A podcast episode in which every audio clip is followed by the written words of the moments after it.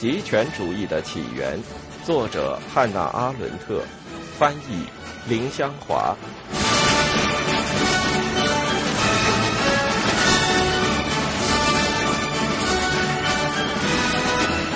第一部：反犹主义。五、犹太人与德雷福斯派。德雷福斯上尉不幸的案件向世界表明。在每一个犹太贵族和百万富翁身上，仍然留有旧时代贱民的某种印记。他们没有国家，人权对于他们并不存在，社会乐于将他们排除在他能给予的各种特权之外。但是，得到了解放的犹太人自己比别人更觉得难于把握住这一事实。伯纳德·拉查尔写道：“巨赤和那些生于外国的同胞团结一致，这对于他们犹嫌不够。”他们斥责其所有的恶行，那却是他们自己的怯懦造成的。他们不满足于仅仅比当地法国人更富于侵略性，他们就像各地解放了的犹太人一样，凭自己的意欲割断了一切团结的纽带。事实上，甚至出现这样的情形：在法国，有三十来个人准备保护一个受难的同胞。却有上千人同这个国家里最狂热的爱国者一起监视着魔鬼岛上的受难者。正因为他们在居住的土地上发挥的政治作用太小，在十九世纪的进程中，他们才会盲目崇拜法律上的平等。毫无疑问，这是他们获得永久安全的保证。当德雷福斯事件的发生警告他们他们的安全受到威胁时，他们就更深入的走向同化。使犹太民族分化解体，因而就更加深政治智慧的贫困。他们迅速的与社会同化，在这个社会里，一切政治热情都消融在沉重的社会势力、大生意以及未知的利润机会之下。他们希望摆脱遭人厌恶的局面，于是转而形成一种反对自己同胞中的穷人和未同化移民的倾向。他们使用异教社会对付他们的手法，同样痛苦的使自己脱离所谓东方犹太人。政治上的反犹主义，一如表现在俄国和罗马尼亚的犹太人计划，犹太人解散而从中世纪逃生，但这并不是现代政治的真实。他们不懂，在德雷福斯事件中，不仅仅是社会地位的问题，因为这一事件所带来的远远超出社会的反犹主义。法国犹太人中为何很少有人全心全意的支持德雷福斯？上面所说的就是原因。犹太人，包括这个被指控的人的家族，害怕引起一场政治战。正是基于这些原因，佐拉的顾问拉伯里在赫内法庭重审之前被拒绝辩护资格，而德雷福斯的第二名律师德曼吉则不得不将其答辩建立在有疑点的争端之上。大家期待在一大堆恭维话下抑制住来自军队或军官们的可能的攻击。他们认为，通向宣判无罪的最平坦道路是假装整个事情弄到这种地步可能只是一个司法错误，受害者是犹太人这一点纯属偶然。结果在第二次审判中，德雷福斯拒绝面对真实问题，在重审时只是请求宽厚处理，也就是服罪了。犹太人未能看清，这里牵涉到的问题是一场有组织的针对他们的政治斗争，因此他们拒绝了那些准备在政治斗争基础上同他们合作去迎接挑战的人。在克列门梭的事情上，可以看到他们的态度简直是有眼无珠。克列门梭为国家基础的正义而斗争，当然也支持犹太人的平等权利的恢复，但是。在一个一方面是阶级斗争，另一方面是疯狂侵略的时代，如果不同时考虑到这其实是被压迫者必须同压迫者做斗争，那么政治就变成抽象的了。克雷门梭是近代犹太人所知的为数不多的真正朋友之一，因为他认识到，并向全世界宣布，犹太人是欧洲被压迫民族之一。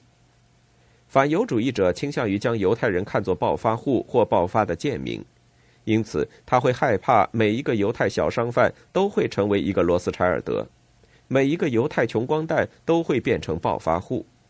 但是克列门梭从为正义而斗争的无限激情出发，仍然将罗斯柴尔德家族看作被践踏的民族的成员。他为法国的民族灾难感到痛苦，这使他的视野和心灵转向对一切人的同情，甚至包括那些作为民族领袖却领导他们走向惨败的不幸者。那些怯懦畏缩的人，他们由于无知、虚弱、恐惧，十分迷恋和轻浮强者，因此将自己排除在积极斗争的参加者队伍之外。还有那些只有当战斗胜利时才飞跑着去支援胜利者的人。六，赦免及其意义。德雷福斯这出戏剧，直到他的最后一幕时，才显出是一场喜剧。唯有一九零零年巴黎世界博览会出人意料地扭转了局面，它使分裂的国家团结起来，使国会同意重审此案，最后使整个民族中不同的成员，从极右派到社会主义者相互妥协。克列门梭的《每日评论》，左拉的怜悯，民众对教士和贵族的仇恨，都未能改变国会的感情向有利于德雷福斯的方面转化。最后却由于害怕各国抵制博览会而告成功。同是这一个国会，一年前还在一致反对案件重审，此刻却以三分之二赞成票通过了对反德雷福斯的政府的谴责。一八九九年七月，沃尔德克罗梭内阁掌权，卢贝特总统赦免了德雷福斯，撤销了整个案件，博览会得以在最明亮的商业天空之下开幕。普遍友好的气氛出现，甚至连社会主义者也可以得到政府的职位。欧洲第一次有了一位社会主义者当部长，米勒兰成了商务部长。国会变成了德雷福斯的支持者，这就是结局。当然，对于克列门梭来说，这是一场失败。在苦涩的收场时，他谴责那种暧昧的赦免，以及更暧昧的特赦。左拉写道。这一切只不过是在一句充满臭气的赦免令中，将高尚的人同恶棍捏成了一团，一切东西都被扔进了一口大锅。克列门梭依然像在一开始那样完全孤独。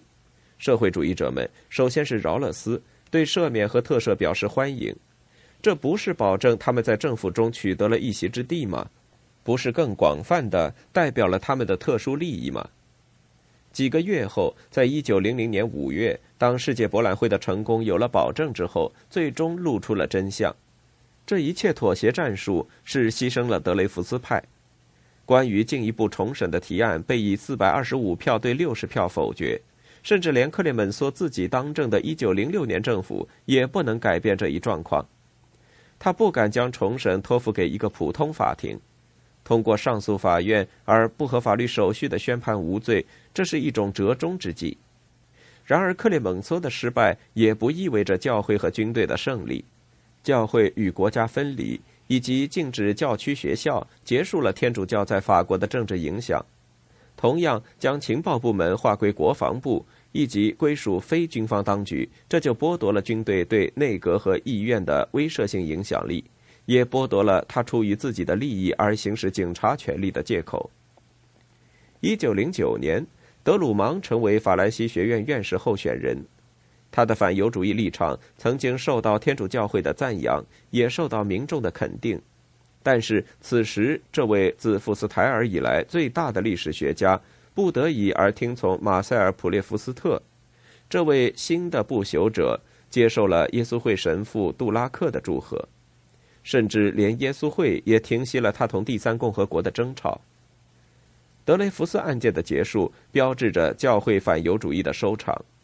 第三共和国采取了折中方案，不经过正常审理，而是被告洗刷罪名，同时限制了天主教组织的活动。伯纳德·拉查尔要求使双方都得到平等的权利，而国家允许犹太人享有各种例外权利，却威胁着天主教良知的自由。真正处于冲突状态的双方都被推到了法律之外，结果是犹太人问题和政治上的天主教主张都因此在实际政治舞台上被排斥在外。使十九世纪的各种潜在力量载入史册的唯一事件就此结束了。唯一看得见的结果是，它导致了犹太复国主义运动的产生。这是犹太人对反犹主义所能做出的唯一政治回答。犹太复国主义是他们认真的从敌对角度采取的唯一的意识形态。这使他们处于各种世界性事件的中心。